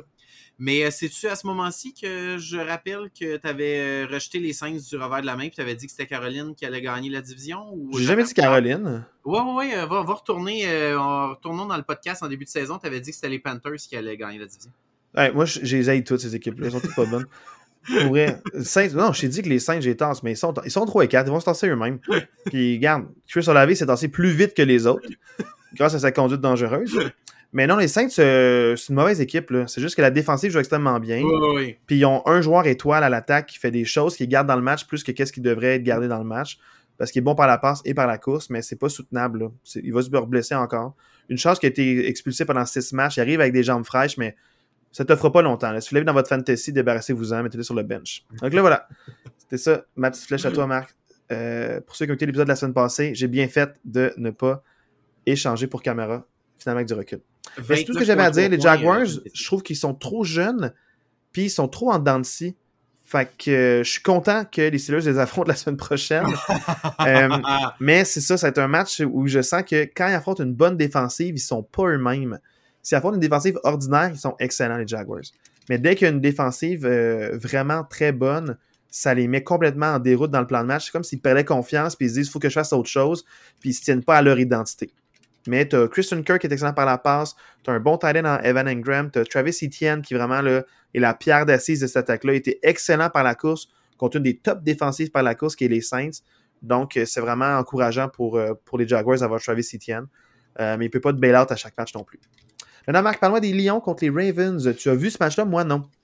Hey, pour vrai, euh, c'est, pour moi, c'est. Ben, quoi, qu'il y a eu tellement de surprises en fin de Les semaine. Ravens l'emportent 38-6. Euh, juste le mentionner avant. Oui, oui, tu sais, j'allais dire, c'est la surprise de la fin de semaine, pas tant, dans le sens qu'il y a eu 45 surprises, là, en fin de semaine, c'est un peu débile, mais vraiment, le- ce match-là, c'est c'est un massacre. Moi, je vois, tu sais, on en parlait dans les podcasts la semaine passée, moi, je voyais les Lions vraiment impressionnants, puis moi, les Ravens m'impressionnaient pas tant depuis le début de la saison, mais là, là, vraiment, très franchement, le match que les Ravens ont joué, s'ils sont capables de répéter ce match-là, je pense que c'est peut-être la meilleure équipe de la AFC, les Ravens. Très honnêtement, là, ils ont une très bonne défensive, mais je n'ai jamais vu Lamar Jackson avoir un aussi bon match qu'il a eu dans toute sa carrière que le match dans la fin de semaine. Sa carrière, t'es vraiment carrière. fort, hein, parce que Dans toute sa carrière, il n'a jamais eu un aussi bon match que ça. ah, j'en ai vu. Ah, parce par que tu pas, parce que les écoutes pas souvent. Non, Moi, je les écoute passe, souvent. Par la passe. Par la passe? Par la non, passe. par la passe, il y en a eu des bons la euh, l'année passée. C'était débile. La façon. Il y a eu plein d'occasions où il y avait des jeux où il y avait l'occasion de courir. Puis au lieu de courir, il gardait le ballon puis il faisait une passe de 20, 25, 30 verges. Vraiment, j'ai adoré son match. J'ai adoré l'attaque des, euh, des Ravens. Très franchement, j'ai de la difficulté à comprendre ils sortent d'où? Puis c'est pour ça mon doute, c'est je me dis, est-ce que je fais confiance à ce match-là ou je fais confiance aux 4-5 premiers matchs de la saison que j'avais pas vu ça du tout? Je, je- je Est-ce que la sauce a pogné Ouais, ou est-ce que c'est juste un flou Ouais, parce qu'il était à domicile Ouais. contre un adversaire qui était comme hypé, fait qu'ils pensaient que ça allait être plus facile pour eux que, c'est. Tu sais, moi je trouve que les Ravens, c'est une équipe que j'en parle, là, qui est une équipe, quand ils sont en santé, ils sont vraiment menaçants. Puis tout le monde disait les Bengals gagner. Moi je t'ai dit c'est les Ravens ou les Steelers. Tu sais, je vous Oui, je l'avais ouais. dit en début d'année, c'est Ouais. les Ravens s'ils sont en santé. Sinon, je vois les Steelers gagner cette division-là. À date, mon top 2 est respecté. Mais euh, je sens que les Ravens, c'est comme les Ravens de l'an passé. Ils ont comme repris un peu où est-ce qu'ils avaient commencé avant que Lamar se blesse, où est-ce que l'attaque par la passe débloque. L'année passée, il n'y avait pas de running back euh, qui était en santé, ils étaient Mhm. tous sur le IR. Puis ils ont quand même eu des matchs euh, où ils marquaient plus de 30 points de manière consistante. Ils ont fait deux comebacks, dont un contre les Dolphins aussi. Euh, donc, tu sais, moi, je sens que les Ravens, si tu me dis qu'ils sont euh, ça, ça a pogné puis ça peut rester comme ça, j'ai vu les highlights, j'ai pas de doute qu'ils vont être compétitifs. Ouais. faut juste qu'ils restent en santé. Puis sinon, pour le reste, il n'y a pas grand monde qui peut les stopper. euh, Très franchement, là, tu sais, les Lions, qui étaient vraiment une bonne équipe, j'avais l'impression que c'était des pee là. Quand Lamar avait le ballon, il y avait tout le temps des gars tout seuls. La défensive des Lions, c'est un no-show complètement là, dans ce match-là. Les... Ouais, puis Marc, je, euh, aller plus loin. Un peu comme l'an passé, les seuls qui peuvent battre les Ravens, c'est des rivaux de division. Ça se Parce qu'ils connaissent trop. L'année passée, en playoff, euh, c'était serré avec, euh, avec euh, les Browns. Pas les Browns, Browns, Bengals, c'était super serré. Fait que, dès que la AFC North s'attaque, c'est des matchs extrêmement chaudement disputés. Fait on dirait que les Ravens vont battre tout le monde facilement, sauf la AFC North, où est-ce qu'ils vont se battre pour chaque verge euh, gagnée. Moi, Ouais. c'est mon, moi, c'est mon, Mhm. c'est mon feeling, ouais. mettons, que j'ai. Ouais. Sinon, pour le reste, Marc, tu as vu ton match des Packers contre les Broncos. Les Broncos qui l'emportent 19 à 17 contre les Packers. Oui, ben, j'ai ah, parle-moi du jeu où est-ce que le défenseur avait contrôle du ballon, puis ses deux pieds ont touché avant Doubs. Ben, ça aurait dû être quoi, ça? En Qui a priorité? En fait, c'est la règle de la NFL. Euh, ils l'ont vraiment bien expliqué dans le, à ce moment-là, c'est que quand c'est un catch contesté, donc c'est 50-50, que les deux joueurs ont possession du ballon, c'est avantage à l'attaque. C'est un petit peu comme au baseball, quand le coureur, mettons, arrive au premier but en même temps que la balle arrive dans le gant, ben, il est retiré. Dans le fond, c'est qu'il faut vraiment que le coureur batte le. Tu faut que le coureur batte le relais. Ben, c'est un peu le même principe. Faut que pour que ce soit une interception, il faut que le joueur défensif ait clairement. Parce que l'arbitre qui était, euh, dans le fond, l'analyste du match, il disait, il disait normalement, quand c'est une balle où est-ce qu'il y a quatre mains sur le ballon, puis c'est 50-50 ball, les deux ont le contrôle, c'est le premier à sécuriser l'attraper. Donc, c'est le premier qui est revenu au sol. Revenu au sol. Fait que là, puis là, ils l'ont pas dit, ils ont donné le toucher à Dubs, alors que ça aurait pu être une interception si le crew au sol dit mm-hmm. le premier qui a ses deux pieds au sol avec possession du ballon, c'est le gars de la défensive. Alors que Dubs, c'est le dernier à mettre ses deux pieds au sol. Donc, dans cette logique-là, sur qu'est-ce qui est un attrapé, je ne sais même pas ce qu'est un attrapé, mais si l'analyste expert, ancien arbitre de la NFL, qui, il me dit ça, puis là, l'arbitre sur le terrain, il fait autre chose. Mais, des fois, j'ai de la misère. Mais de l'autre côté, c'est pas juste l'arbitre sur le terrain parce que c'est un toucher, ça. Puis vu que c'est un toucher, tous les touchés sont automatiquement revus au centre de contrôle de la NFL. Tu sais, clairement. L'intention du jeu, le receveur a possession du ballon, il met ses deux pieds au sol, le défenseur n'est pas capable de faire perdre le ballon, donc c'est un, toucher. Moi, je l'ai vu comme ça.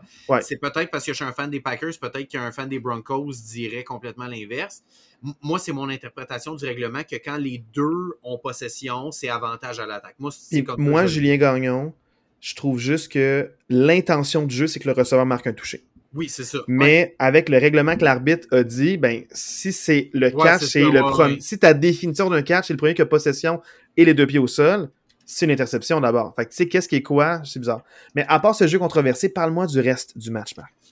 Ben, c'est difficile parce que je t'ai sorti la statistique au téléphone euh, hier ou avant-hier, je sais plus trop quand est-ce qu'on s'est parlé. En pleurant. Mais, ou en pleurant. Les Packers, en première demi, c'est la pire attaque de la NFL dans leurs quatre derniers matchs, ils n'ont jamais marqué plus que trois points en première demi. C'est quand même. C'est catastrophique, là. En quatre matchs, tu n'es jamais capable de marquer plus que trois points en première demi. Quand normalement, une équipe qui se peut, souvent sa première possession, c'est une possession qui est déjà un peu scriptée à l'avance. Souvent, la première possession du match, c'est là souvent qu'on va mettre des points sur le tableau. Là, en quatre matchs, tu n'as jamais été capable de marquer plus que trois points dans une demi au complet. C'est complètement inacceptable. Mais si tu revires ça de bord, en deuxième demi, les Packers, c'est la meilleure attaque de la NFL en deuxième demi. Sur quelle statistique métrique? En, points, en nombre de points. C'est l'équipe qui marque le plus de points en moyenne après six matchs. Ils ont six matchs de jouer. Les Packers, c'est l'attaque qui marque le plus de points qu'une moyenne de 18 points par match en deuxième demi.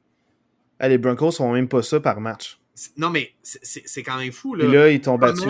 Comment c'est possible qu'une équipe ait la pire attaque en, termes de points en première demi et la meilleure en deuxième demi. Pour moi, ça fait.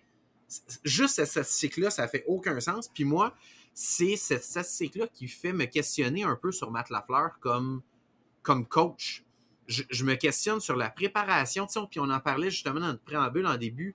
Est-ce que Matt Lafleur avait un système de jeu beaucoup basé sur Aaron Rodgers ou c'était beaucoup des jeux à bas degré de réussite, mais qu'avec Aaron Rodgers, finalement, il réussissait à faire marcher ces jeux-là. D'où la chicane entre les deux l'année passée, de comme, hey, voir, tu me colles à faire ça. Exactement. Et que là, tu arrives avec un Jordan Love, qu'il y a beaucoup de hate envers Jordan Love en ce moment. Moi, je suis pas rendu là. Moi, je trouve que c'est un corps arrière encore qui se peut. Parce que dans les deuxièmes demi de tous les matchs, il nous montre de très, très belles choses, honnêtement, Jordan Love. J'ai l'impression que c'est justement ça en deuxième demi où là, les Packers, c'est beaucoup de l'arrière. C'est comme si on fait comme, ben là, il faut aller chercher des points. Fait que là, go, go, go, faut comme presser le jeu un peu puis y aller avec des. C'est comme j'ai l'impression qu'il y a plus de latitude en deuxième demi. Puis soudainement, ça marche en deuxième demi. Fait que moi, j'ai. Moi, j'ai l'impression, je mets plus le blanc de cette contre-performance-là sur les épaules de Matt Lafleur que sur les épaules de Jordan Love. La vraie question, c'est est-ce que tu fais confiance à lui pour s'améliorer? s'ajuster ou tu te dis ça prendrait un autre coach? Parce que c'est ça la, logique avec la stabilité. Est-ce que tu fais confiance au processus qu'il ben, va s'améliorer? Comme beaucoup de jeunes corps, ils, misent souvent sur une bonne défensive et un bon jeu au sol. Puis tous les, gros noms qu'on a nommés au début de l'épisode, ben, c'est des noms que en début de carrière n'étaient pas si flashy. Hmm. Drew Brees s'est fait échanger après une coupe de saison parce qu'il faisait pas la job puis il était blessé. Puis sa carrière MVP, c'est après qu'il l'a eu. C'est sa carrière de Hall of Famer. Avec les Saints et non avec les Chargers. Fait que dans le fond, tu sais, peut-être que euh, il faut juste être patient, puis il faut, que le coach s'adapte aussi, parce qu'il y a eu trois ans de grâce avec Aaron Rodgers, puis un bon jeu au sol, avec une bonne défensive. Tu as été 13 et 3 ou 13 et 4. Là, maintenant, il faut que tu euh, t'ajustes avec les joueurs que tu as, pas juste avec ce que tu es capable dans ton esprit mhm. d'inventer comme système de jeu. Ah oui. Fait que, fait, en ce moment, tu sais, c'est difficile parce qu'on l'a dit, c'est l'équipe la plus jeune de la NFL en ce moment.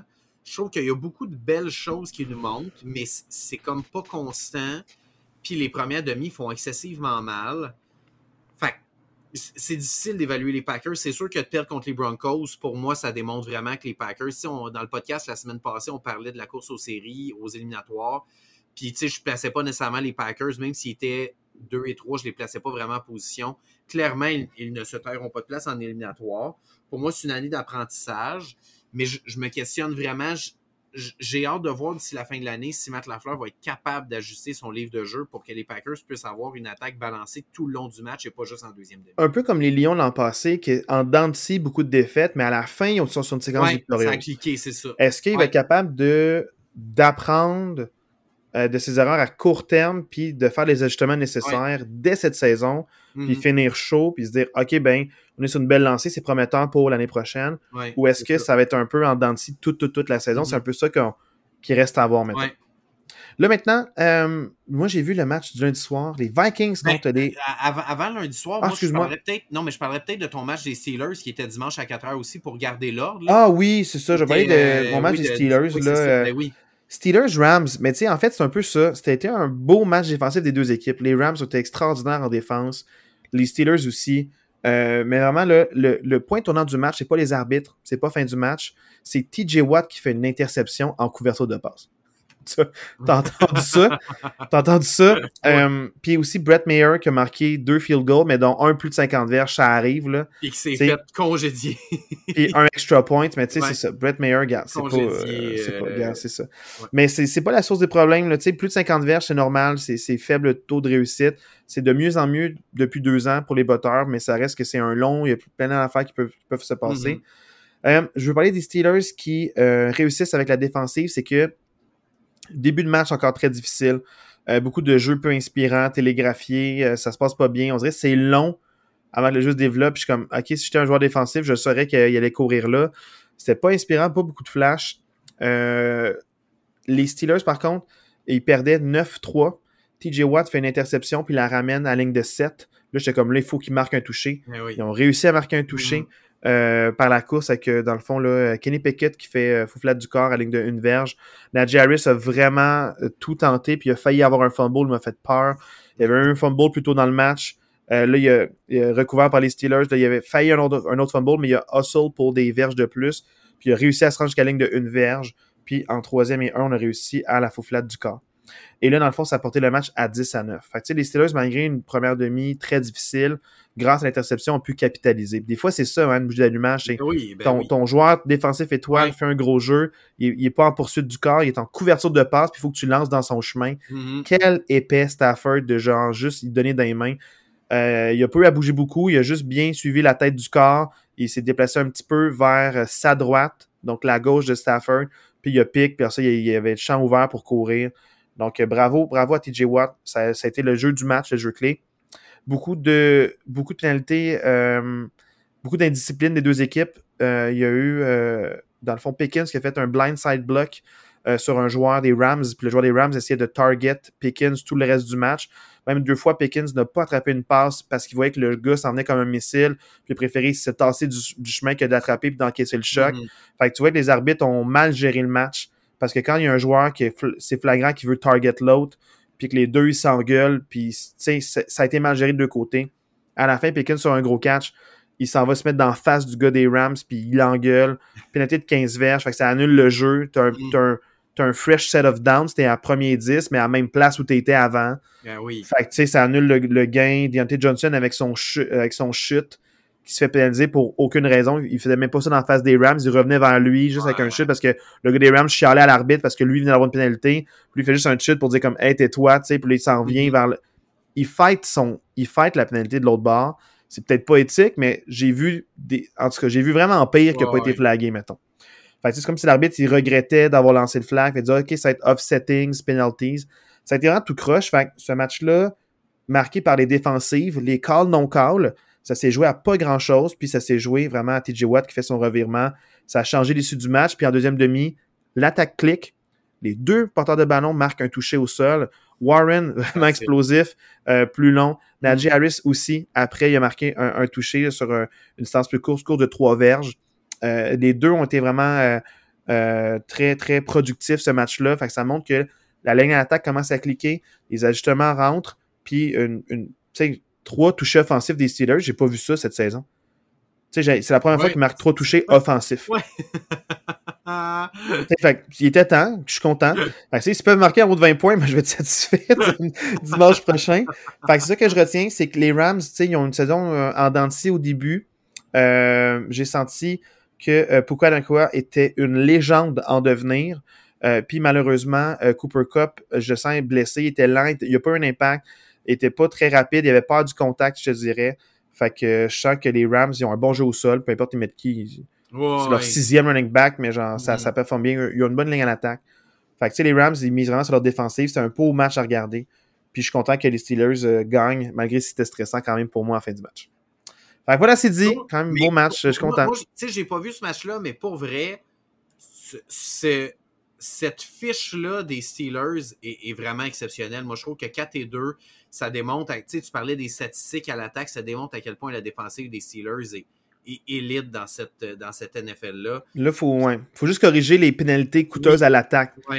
Ton, ton attaque est pas assez bonne pour encaisser des Non, pénalités de taunting deux fois par match. Là. Non, fait ça, faut vraiment exact. corriger Ouais, ça. Euh, la fierté puis l'humilité, c'est deux fois, ça s'entremêle un peu. Euh, dans le fond, euh, faut, faut quand même être fier, mais humble, tu sais. Faut pas trop être arrogant non plus. Donc, euh, voilà. Mais ça, pour le reste, maintenant, on va aller à notre section en rafale, Marc, si tu le veux bien. yes!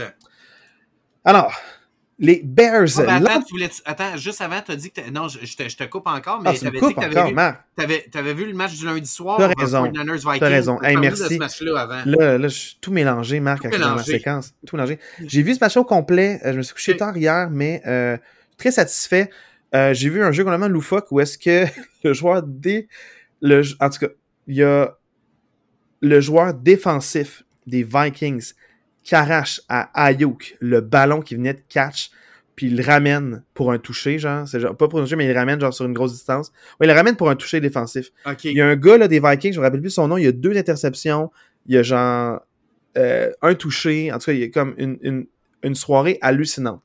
Et ton commentaire a super bien vieilli de deux semaines, oui, Marc. ah meilleure, équipe de l'histoire. Sont- Depuis ce commentaire-là, sont 0 et 2. juste, juste mettre les choses au clair. Depuis ton commentaire, ils sont 0 et 2. Puis de toutes les équipes, ils perdent contre les Vikings, toi. Tu sais, fait Il y, a, il y a des équipes qui ne gagnent pas parce qu'ils ont Chase Claypool, puis il y a des équipes qui gagnent pas parce que je les vends. Mais les Vikings ont vraiment bien joué défensivement, un peu la limite de la légalité, comme, euh, comme les Vikings classiques. Mhm. Des fois, ils sont flagués, puis là, ça fait le festival offensif pour, pour l'autre équipe. Là, ils n'ont pas été tant flagués. Les, les arbitres ont laissé jouer, mais tout le long du match pour les deux équipes. Puis, euh, ils ont été capables d'arrêter McCaffrey quand même. Il y a eu un beau match, McCaffrey. euh, beaucoup de premiers essais qui, qui est allé chercher, mais il n'y a pas le match dominant tel qu'il a depuis le passé. Je trouve ça dommage parce qu'on en parlait qu'il y avait beaucoup d'éléments à l'attaque et euh, Brock Purdy a lancé deux interceptions vraiment mauvaises. Euh, une, c'est pas de sa faute. C'est plus un Mhm. fumble que l'interception, de toute façon. Mais interception vraiment mauvaise, surtout la deuxième en fin de match. Euh, Il y a quatre joueurs des Vikings, ils underthrow la passe. Il y a, il y a- il y a un joueur qui a pas d'option sur la balle. On dirait qu'il a forcé le jeu. Puis c'est pas son genre de forcer ce- des jeux de même. Des jeux a fait le pourcentage en quadruple coverage. Il l'a donné à la fin du match. Fait que, tu sais, il aurait pu avoir une séquence victorieuse à la fin du match, malgré tout le match difficile. Puis ils n'ont pas été capables. Je comprends que Debo est blessé, McAfee, peut-être qu'il n'est pas à 100%, mais. Mais t'as as, d'autres armes, là. T'as Ayuk. T'as Kittle qui a eu un beau match en début, en début de match, mais ça, ils l'ont muselé. Mm -hmm. tu sais, fait que t'as Ayuk qui est là, t'as d'autres wide receivers, mais on les connaît pas pour une raison. Euh, mais c'est ça, je trouve juste dommage que les 49ers, euh, euh, la défensive a mal paru. Fred Warner s'est blessé aussi. Parce que ce gars-là, il est trop intense sur les plaqués, un peu comme les joueurs des Bills. là, je pense qu'il joue avec trop de fierté, puis il essaie d'en faire trop, puis laisser blesser. Tu sais, il court partout. Là. Il est à droite du terrain, puis il va faire le tackle à gauche comme un missile. Amener, il y a d'autres joueurs défensifs qui peuvent faire ça, puis ça, ça, ça, a eu un impact. Addison, joueur des Vikings, qui a un excellent match. fait qu'on voit que Kirk Cousin, il sait passer le ballon. Puis la jeune recrue a eu sa, sa, une première belle soirée. Donc euh, bravo oui. pour Addison, euh, bravo pour lui, je suis content pour lui. C'est un super beau oui. match divertissant, c'était serré. Puis quand c'est serré, tout peut arriver. Fait ouais. j'étais vraiment embarqué dans le match jusqu'à la fin. J'ai pas eu le droit de dormir avant la fin du match. Ça prouve oui. que c'était un match qui était divertissant. Puis je suis content que ça soit serré parce que si c'était pas serré, je, je, serais parti me coucher euh, avant la fin. Fait que c'est un peu ça pour ça. Maintenant, on arrive à la section en rafale, Marc. Oui, là, je te coupe pas, vas-y. Non, non, là, tu me coupes pas. Là, je peux. Je peux. tu peux. J'essaie de pas faire d'erreur, là, maintenant, encore, là. Tu m'as stressé. Mais les Bears l'emportent contre les Raiders 30 à 12. Ouais, je pense qu'on a parlé beaucoup négativement des Bears, mais il faut quand même leur lever leur chapeau. Je trouve qu'ils s'en vont dans la bonne direction. C'est plus la pire organisation de la NFL. Ils sont rendus à deux victoires. Chapeau à eux. Puis même malgré l'absence de Justin Fields, mettre 30 points sur le tableau, les Raiders, euh, vraiment, c'est de pire en pire, là, cette équipe. Petite parenthèse, j'ai changé euh, de poste. Je vois le petit numéro 17 qui fait un premier jeu puis qui, qui est avec fierté. Je suis comme Ah, euh, il y a deux têtes de moins que tout le monde. Ah, le numéro 17, c'est cute, une petite recrue qui a un beau match. il vient de faire un jeu, je suis content. Avant de me rendre compte, quelques minutes plus tard, que c'était lui, le corps arrière partant pour ah, je pensais, le match. Je pensais, je pensais, du numéro 17 des Raiders. Ah non, c'est vrai. Non, numéro 17. Il n'utilise pas le numéro non, 17 chez les Raiders. Davante Adams, il est pas assez bon pour jouer pour les Raiders. Non, c'est ça. Mais la Max m'a juste fait rire. Je sais que c'est un rafale, mais il fallait que je le dise. Oui, oui, c'est ben vraiment oui, quelque chose de oui. comme change de poste. Puis Ben je suis comme, oui. ah, c'est cute, le petit numéro 17 qui vient de faire un jeu. Ben oui. C'était lui le corps arrière. Donc là, il y avait vraiment deux têtes de moins tout le monde, mais il y a une tête ses épaules, ce gars-là, quand même. Euh, maintenant, les Browns l'emportent 39 à 38 contre les Colts. Quel match de fou. Tu as parlé des deux pénalités là, dans ce match-là qui ont fait mal là, à la fin. Mais il faut quand même parler, malgré un score très, très offensif, il euh, faut souligner le jeu, le, la performance défensive de Miles Garrett, euh, qui est vraiment incroyable. Là. Euh, honnêtement, juste avec le match qu'il a joué là, on devrait lui donner déjà le titre de joueur défensif de l'année. C'est incroyable. Juste le match là, c'est débile. Bon, je sais, là, tu vas parler de, de ton Watt, là. Mais il est What, vraiment what? incroyable. what, what, what? Mais Miles Garrett est incroyable. Puis il faut quand même mentionner que Deshaun Watson a été benché dans ce match-là. Euh, donc, c'est PJ Walker qui a fini le match, puis c'est pas sur blessure. Watson était correct pour continuer. Les médecins l'ont clearé. C'est vraiment Stefanski qui a décidé de continuer avec PJ Walker. Et il a quand même réussi un toucher avec 15 secondes à faire. Donc, euh, bravo à eux. Euh, bravo à, aux Browns. Puis vraiment, la AFC North, selon moi, je l'ai dit dans le podcast il y a quelques semaines, c'est vraiment la meilleure division de la NFL. Les Patriots l'emportent 29 à 25 contre les Bills. Eh bien, les Bills ont réussi à faire paraître les Patriots comme une excellente équipe de football, ce qu'ils ne sont vraiment pas cette année.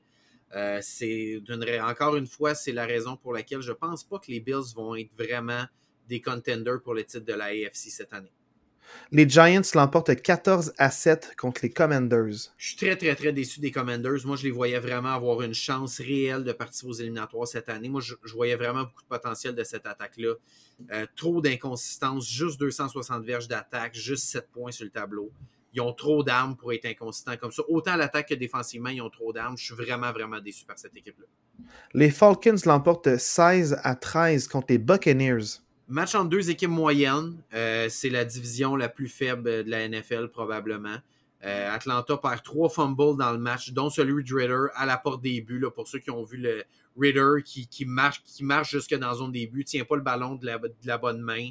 Finalement, se fait faire le fumble. Il est convaincu qu'il y a un touché. Le fumble sort dans la zone de but. C'est un touchback.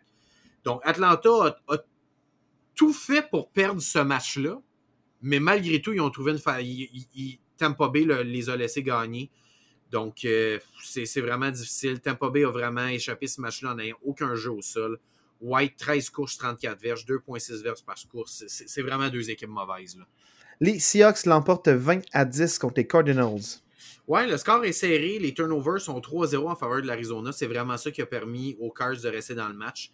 Donc, trois turnovers euh, des Seahawks. Euh, c'est ce qu'ils ont gardé dans le match. Puis malgré leur fiche de 4-2, Seattle n'est pas si convaincant que ça, je trouve, en ce début de saison.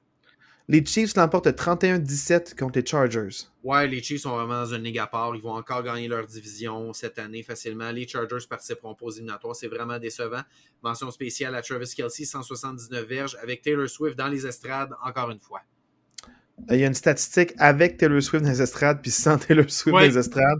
Mais euh, ce plus beau match de la saison pour Travis Kelsey, qui est peut-être que définitivement plus blessé. Commencer la saison blessé ouais. avec les matchs pré-saison, peut-être que là, ça fait du bien. Donc, c'est pas à cause de sa condition euh, romantique, mais mm. plus à cause de sa condition physique. Que je pense qu'il performe mieux. Tu as parlé de la statistique, on va le dire. Avec Taylor Swift dans les essais, il y a en haut de 100 verges de moyenne par match. Sans Taylor Swift dans les essais, il y a une moyenne de 49 verges par match. Uh, what makes love do? Oui, what, what, love, love makes you do. Ouais, Donc là, euh, il y avait plusieurs équipes en bail. Les Panthers qui n'ont pas perdu de match cette semaine. Les Texans, les Cowboys, les Jets, les Titans et les Bengals ne jouaient pas. Ouais. Donc, il y a quand même plusieurs, euh, plusieurs équipes en bail. Euh, donc, c'est ça. Donc là, maintenant, on va parler des matchs de la semaine 8, si tu le veux bien, Marc. Absolument. Jeudi soir, on a les Buccaneers contre les Bills, deux équipes qui viennent de sortir d'une défaite qui va être en prime time. Les Buccaneers avec une fiche de 3-3, puis les Bills avec une fiche de 4-3. Je suis curieux. Les Buccaneers qui ne sont pas une très bonne équipe, mais qui ont quand même une bonne défensive. Les Bills qui ne m'impressionnent pas. Je pense que c'est un match qui peut être intéressant. Puis c'est un match important pour les deux équipes. Parce que les Buccaneers ont une chance réelle de gagner leur division. Puis les Bills, euh, avec quelques contre-performances, vont vouloir montrer qu'ils qu sont quand même à considérer dans la AFC. Fait que je pense que c'est un match qui peut être intéressant. Là, il n'y a aucune équipe en bail, donc non, on revient avec un. C'est quand même fou, ça. C'est quand même étrange que la semaine passée, il y avait genre 8 équipes en bail, puis là, il n'y en a aucune. C'est vraiment étrange. Ah, puis il y avait genre 4 équipes avec une bail la semaine 4. Ouais, c'est vraiment étrange. Je comprends. Euh, mais beaucoup, mon commentaire, c'est plus pour le fait qu'il y avait beaucoup de matchs à la plage horaire de 13h. 13h, ouais.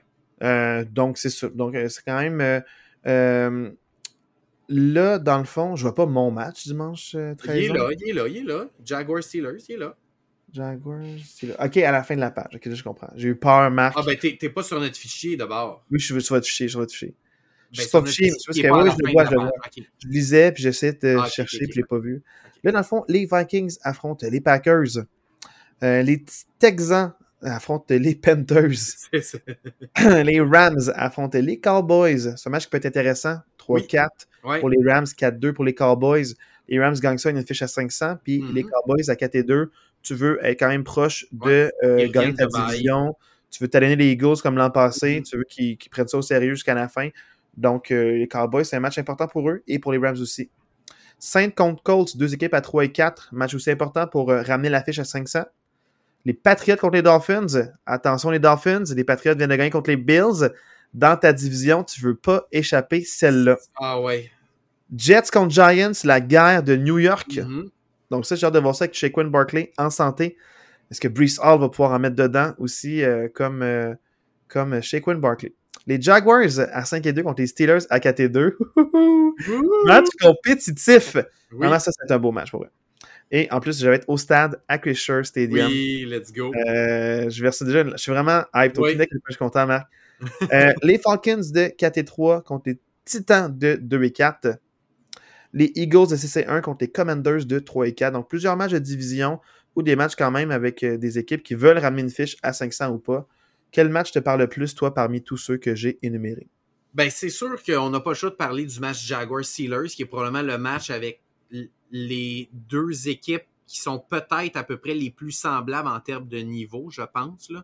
Euh, si on regarde Jaguars et Steelers, les deux vont On considère wildcard, toi et moi, dans le fond, à ce stade de la ben, saison. Ah, ben, Jaguars, pour moi, ne sont pas wildcard. Jaguars. Ah oui, top de division, excuse-moi. Pour, moi, les Jaguars vont gagner leur division. Ouais. Mais les Steelers ont quand même une chance de gagner leur division. Puis s'ils ne gagnent pas leur division, ils ont vraiment une bonne chance de se classer en tant que wildcard. Fait que je pense que c'est un match qui peut être intéressant. Puis ça peut aussi être un match prélude des éliminatoires parce que ça se pourrait bien que les Steelers affrontent les Jaguars au premier ouais, Parce qu'imagine que les Steelers sont première équipe de wildcard puis que les Jaguars sont quatrième de... C'est une possibilité. Ou l'inverse, tu sais, troisième, puis whatever, là, mais il y a une réelle chance que ces deux équipes-là s'affrontent en première ronde des éliminatoires. Fait que moi, c'est vraiment un match... Puis, euh, bon, on n'a comme pas le choix parce que ça va être notre devoir de match cette semaine parce que tu peux être là. Choix. Mais pour vrai, même si ça n'avait pas été obligatoire, j'aurais été tenté de dire ce match-là comme devoir de match je trouve vraiment que c'est une affiche qui est très, très intéressante à 13h parce que je regarde tous les autres matchs.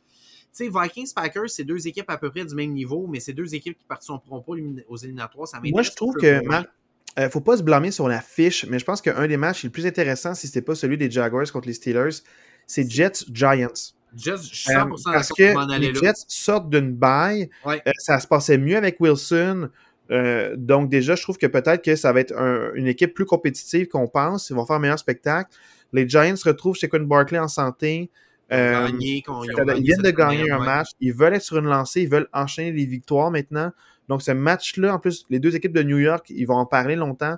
Donc moi, je pense que c'est un match qui va être intéressant à regarder, qui va être divertissant. Faut pas juste y aller par fiche. Ces deux équipes-là, dans le contexte actuel, ça va être un match qui va être vraiment chaudement disputé. Mm-hmm. Moi, moi j'aime vraiment, j'aime vraiment ce match-là. Puis pour moi, l'autre match qui est intéressant à 13h, c'est niaiseux, mais c'est vraiment Pats Dolphins. Moi, j'ai vraiment hâte de voir comment ces deux équipes-là, avec leurs performances respectives la semaine passée, les Pats, une grosse victoire, les Dolphins, une ah, défaite. Le match se joue. Le match se joue à Miami.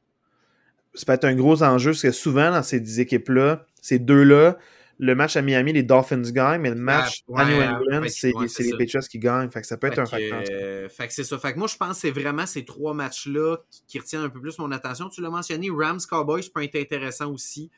Euh, donc, ça ressemble un peu à ça pour 13h. Il y a vraiment beaucoup de matchs, donc il y en a pour tout le monde là, à 13h.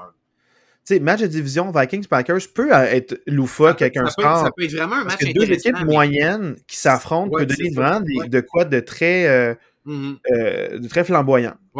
Ça, peut être un match qui va être euh, qui aura beaucoup de highlights euh, qu'on va regarder dans, ce match-là. c'est sûr que le match peut-être le moins intéressant pour moi, c'est Texan Panthers. Peut-être moins d'enjeux, c'était la guerre des deux premiers à drafter leur QB l'année passée, cette année. Mais clairement, c'est l'avantage des Texans. c'est un match que les Texans doivent gagner contre les Panthers. Tu ne veux pas être la première équipe à donner une victoire à ces Panthers-là. Donc euh, voilà, donc c'est un peu ça. Même, même Falcons Titan, là, c'est pas, pas trop intéressant comme affiche ça non plus, là, on va se le dire. non, euh, je pense pas qu'il y aura beaucoup de jeux non, euh, highlights qui vont, qui, vont, qui vont arriver malheureusement. Maintenant, les matchs de 16h. Il y a Browns, Seahawks, deux équipes à 4 et 2. Très intéressant à regarder. Soit que les Seahawks qui gagnent, mais pas de manière convaincante. Mm-hmm. Contre les Browns, qui est une défensive qui crée vraiment beaucoup de choses. Donc, c'est un match vraiment intéressant à regarder. Les Ravens contre les Cardinals. Les Ravens sont 5 et 2, Cardinals 1 et 6, donc nettement l'avantage des Ravens. Clairement, Ils doivent pas échapper ce match-là. Euh, les Chiefs contre les Broncos, euh, non. Même chose. Les Chiefs vont gagner. C'est pas ça. Il, y a, il, y a, plus divertissant. Oh, Bengals oui. contre 49ers, ça c'est intéressant. C'est intéressant. Les Bengals. Ouais, vas-y, vas mais vas-y. Ben, en fait, les Bengals, il y avait un bail la semaine passée pour se préparer pour les 49ers. Les 49ers sortent de deux contre-performances euh, j'ai hâte de voir si les 49ers vont être capables de tourner le, bateau de bord puis ramener ça à bon port parce que les Bengals, qui sont pas ultra euh, impressionnants depuis le début de l'année, mais c'est sûr que de la façon que les 49ers jouent depuis deux semaines, les Bengals ont une chance réaliste de gagner ce match-là.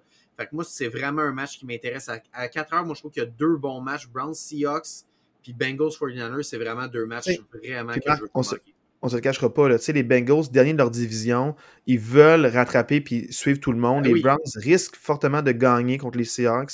Les Steelers ben, peuvent gagner. peut-être pas, là, mais... Moi, je trouve qu'ils n'ont pas forcément, ils ont un avantage. Ils ont un avantage. Moi, les, les Ravens ont un avantage cette semaine. Les Steelers peuvent gagner. C'est pas fait, mais ils peuvent.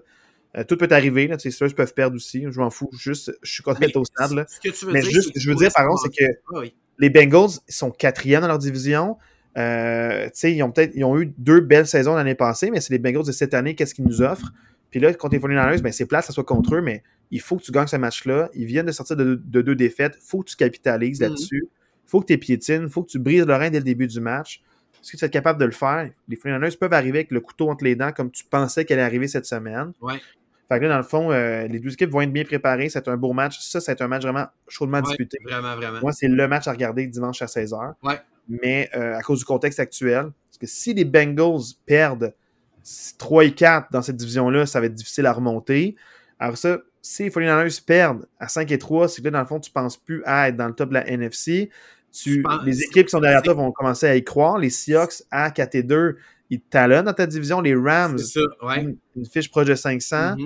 Fait que, tu sais, ça, tu peux pas en échapper tant que ça des matchs dans cette, dans Non. cette division-là. Non, non, non, non, clairement. Euh, fait que, tu sais, pour les deux équipes, c'est un match ultra important.